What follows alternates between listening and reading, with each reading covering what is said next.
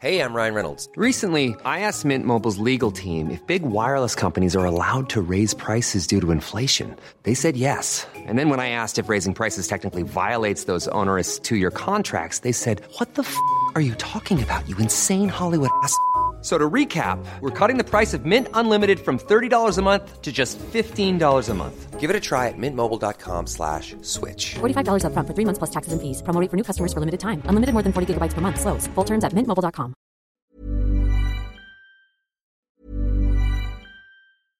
Hey, I'm Ryan Reynolds. At Mint Mobile, we like to do the opposite of what Big Wireless does. They charge you a lot, we charge you a little. So naturally, when they announced they'd be raising their prices due to inflation, we decided to deflate our prices due to not hating you. That's right. We're cutting the price of Mint Unlimited from $30 a month to just $15 a month. Give it a try at mintmobile.com slash switch. $45 upfront for three months plus taxes and fees. Promo rate for new customers for limited time. Unlimited more than 40 gigabytes per month. Slows. Full terms at mintmobile.com. Spring is my favorite time to start a new workout routine. With the weather warming up, it feels easier to get into the rhythm of things. Whether you have 20 minutes or an hour for a Pilates class or outdoor guided walk, Peloton has everything you need to help you get going. Get a head start on summer with Peloton at onepeloton.com. Hola amigos, bienvenidos a Voces del Abismo, el lugar donde escucharás experiencias paranormales ocurridas a personas como tú y leyendas del folclore que, estoy seguro, no te dejarán dormir. Si tienes alguna experiencia que quieras que cuente, hazlo saber en los comentarios. Y si te gusta el contenido, no olvides seguir el canal, dar like y compartir, ya que eso nos ayudará bastante a que esta comunidad crezca. Bueno, sin nada más que decir, disfruta el siguiente relato.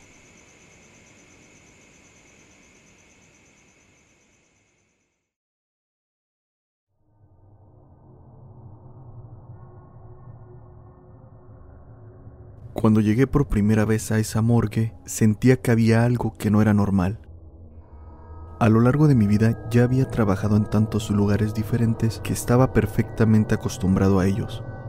Pero el ambiente de este se sentía totalmente distinto. No sé cómo decirlo, era muy pesado. Sinceramente no me sentía cómodo estando ahí. Mis compañeros me habían contado tantas historias sobre ese lugar. Ya saben, las típicas historias de fantasmas, que los muertos se levantan a las 3 de la mañana, que puedes toparte con una anciana que ronda por el pasillo, e incluso que se podía escuchar cómo los cadáveres hablaban entre ellos. Pero para mí, todo eso eran puros cuentos. En toda mi carrera nunca había presenciado algo que en verdad me haya dejado sin aliento, y eso considerando que mi turno siempre había sido por las noches, que según cuentan es cuando más sucesos paranormales ocurren. Pero aún dicho lo anterior, debo reconocer que mi primera noche en esa morgue sin duda fue la peor. Me pusieron de asistente a una chica, la cual se veía muy distraída y casi no estuvo conmigo. Siempre salía sin avisar, no hablaba mucho e incluso me dejaba por horas y cuando regresaba me decía que estaba haciendo cosas que no eran parte de su trabajo. La verdad me molesté bastante ya que su trabajo era ayudarme y no estar haciendo otras cosas. Sin embargo, decidí no regañarla ya que al día siguiente traería a mi asistente con quien había trabajado por años y claramente era de mayor confianza. Pasaban de las dos y media de la madrugada cuando mi asistente salió.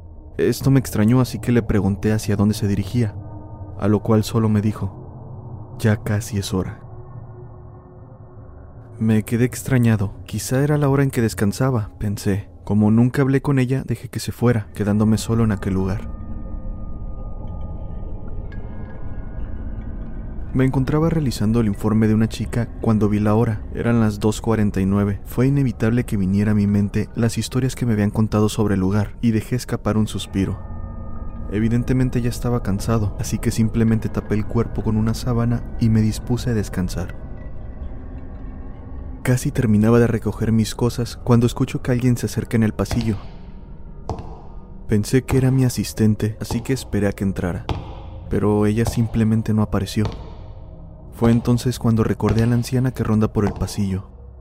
No pude evitar sentir miedo con el simple hecho de encontrármela, pero pensé que simplemente estaba demasiado exhausto y mi mente me estaba dando una mala jugada. Di un brinco cuando mi reloj sonó indicando que ya eran las 3 de la mañana. Sin darle vueltas al asunto, decidí salir de aquel lugar. y estaba a punto de hacerlo cuando de repente se apagaron las luces. Una sensación de terror se apoderó de todo mi cuerpo. Casi recupero la compostura cuando empecé a escuchar voces, risas diabólicas por todos lados. Maldita sea mi suerte cuando se me ocurrió sacar mi teléfono para encender la linterna. Frente a mí, todos los cuerpos permanecían sentados sobre la mesa que estaban. Sentí que en cualquier momento mi corazón saldría de mi pecho. Quería salir inmediatamente del lugar, pero mi cuerpo no respondía. Estaba congelado de miedo. Fue entonces cuando pude ubicar de dónde provenían esas voces y risas. Eran de los cuerpos que estaban frente a mí, quienes hablaban entre ellos. Después de eso no supe más, ya que desperté al día siguiente en una de las salas del hospital. Nadie me preguntó qué había pasado, al parecer todos ya sabían lo que vi, o simplemente no les importaba. Después, llegó uno de los doctores, el más veterano del lugar, y sin preguntar nada me dijo, Sé lo que viste, qué mala onda que te hayan dejado sola y sin avisarte nada. ¿De qué habla, doctor? respondí. Hace tiempo llegó una anciana grave al hospital Nadie supo lo que padecía ya que le hicieron varios exámenes sin encontrarle nada, a pesar que claramente se veía bastante mal.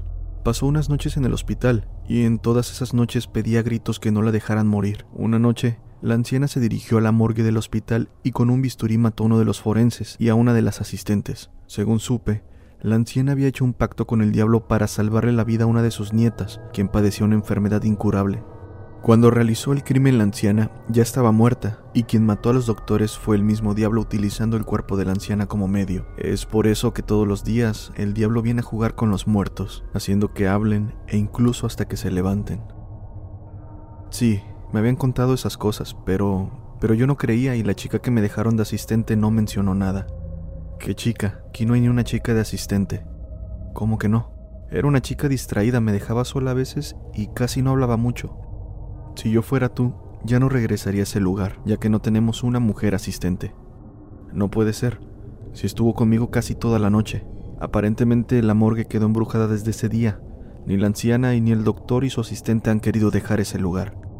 Dicho esto, el doctor simplemente se retiró. Y bueno, creo que está de más decir que nunca más volví.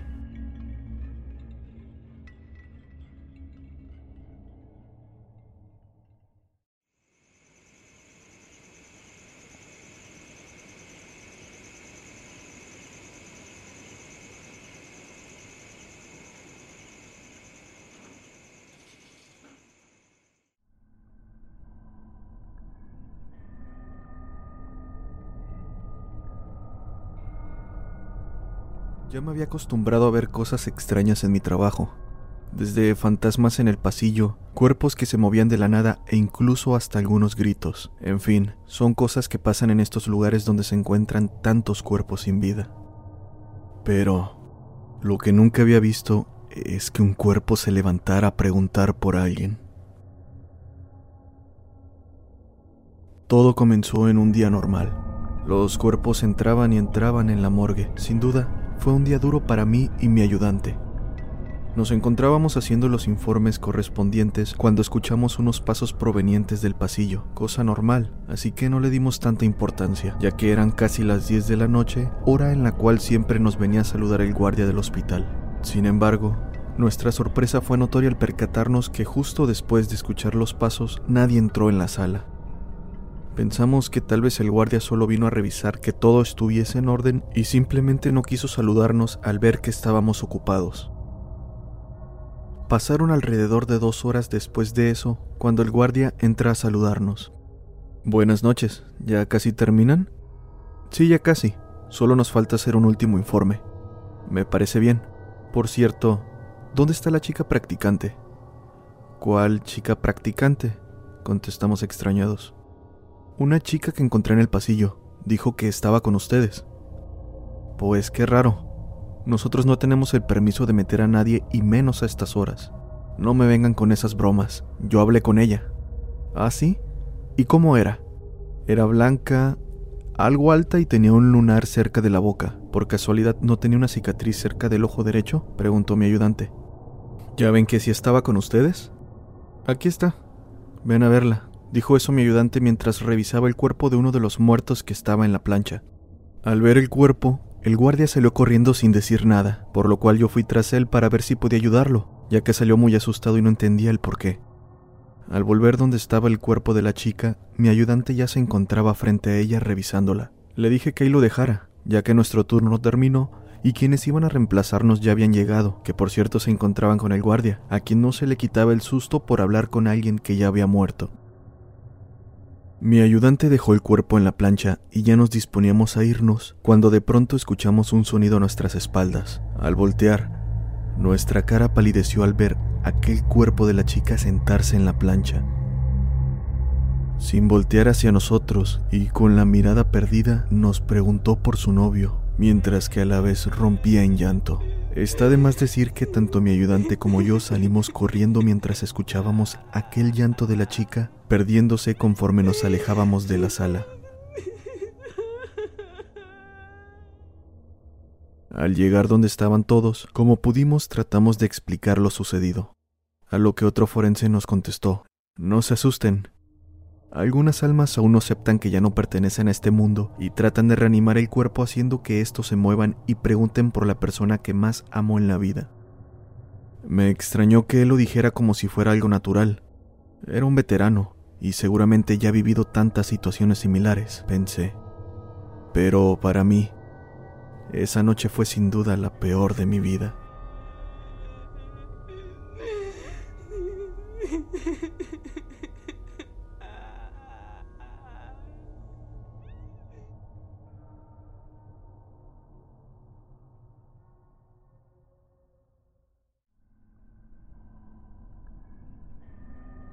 Todo transcurría como cualquier día. En mi trabajo nos informaron que llegaría un cadáver aproximadamente a las 2 de la mañana. Así, llegó el personal de la funeraria con el cuerpo y lo bajamos al anfiteatro, siendo ese el comienzo de todo esto. Lo primero que nos pasó fue que de ningún modo podíamos subir el cadáver a la plancha. Intenté cargarlo y casi me gana el peso. La apariencia de aquel cadáver era aproximadamente de 1,60 y de peso aproximadamente de 50 kilos, pero aún así entre cuatro personas no podíamos subirlo a la plancha. Cuando por fin pudimos, le destapé la cara y noté una mueca en su rostro como de sufrimiento. Cosa rara, pues nunca antes había visto un cuerpo con ese tipo de expresión.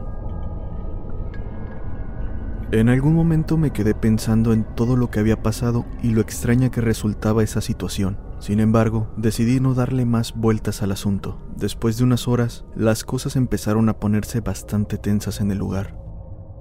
Primero un compañero ve que la puerta de la oficina se abre completamente, pero sin que nadie entrara ni saliera por esta. Después, otro compañero siente un escalofrío al creer que le habían tocado la espalda para acto seguido voltear y darse cuenta que no había nadie detrás suyo. Por suerte, esa noche terminó sin otro incidente, así que decidimos olvidar el tema.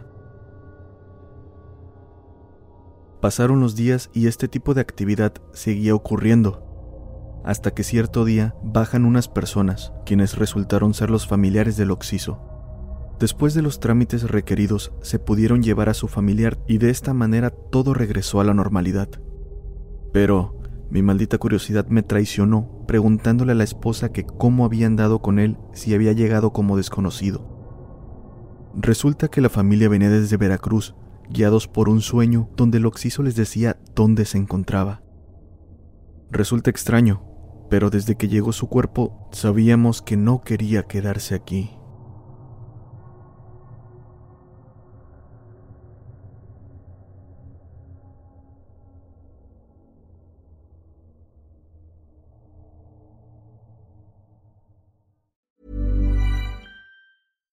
If you're looking for plump lips that last, you need to know about Juvederm lip fillers. With Juvederm Volbella XC and Juvederm Ultra XC, your lip look, whether it's subtle or bold, can last up to one full year with optimal treatment and no additional maintenance. Find a licensed specialist and see if it's right for you at juvederm.com today. That's J U V E D E R M.com. Add fullness to lips in adults over 21 with Juvederm Volbella XC or Juvederm Ultra XC. Do not use if you have severe allergies or a history of severe allergic reactions, or if you're allergic to lidocaine or the proteins used in Juvederm. Tell your doctor if you have a history of scarring or taking medicines that decrease the body's immune response or that can prolong bleeding. Common side effects include injection site redness, swelling, pain, tenderness, firmness, lumps, bumps, bruising, discoloration, or itching. As with all fillers, there's a rare risk of unintentional injection into a blood vessel, which can cause vision abnormalities, blindness, stroke, temporary scabs, or scarring. For full important safety information, visit juvederm.com.